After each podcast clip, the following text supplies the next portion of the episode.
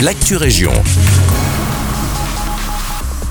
Bonjour à tous, c'est Elise. La commune de Braine-l'Alleud s'est associée à l'application Animal Shirts afin de permettre aux citoyens de signaler et de retrouver plus facilement les animaux perdus, errants ou trouvés sur la voie publique. Simple d'utilisation, l'application permet de proposer une photo de l'animal, de géolocaliser ensuite un lieu précis et d'indiquer les coordonnées de l'annonceur, des refuges et des vétérinaires à proximité.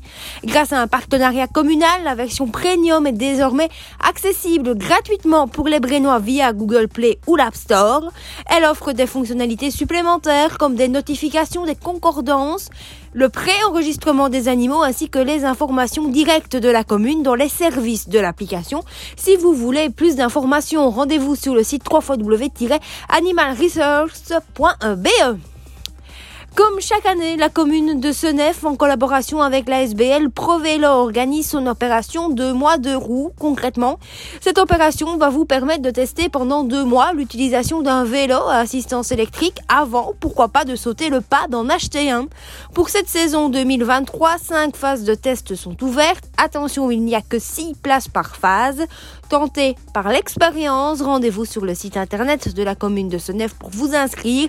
Attention, en vue des du nombre de places, une sélection des profils sera effectuée. Et puis vous l'avez peut-être remarqué, vous avez peut-être été surpris ce week-end par l'allumage de l'éclairage public pendant la nuit dans la cité à Clotte.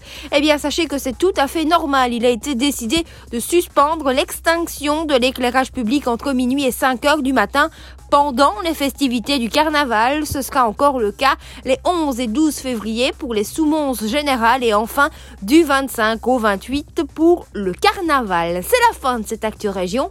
Merci de nous écouter. Excellente semaine avec nous.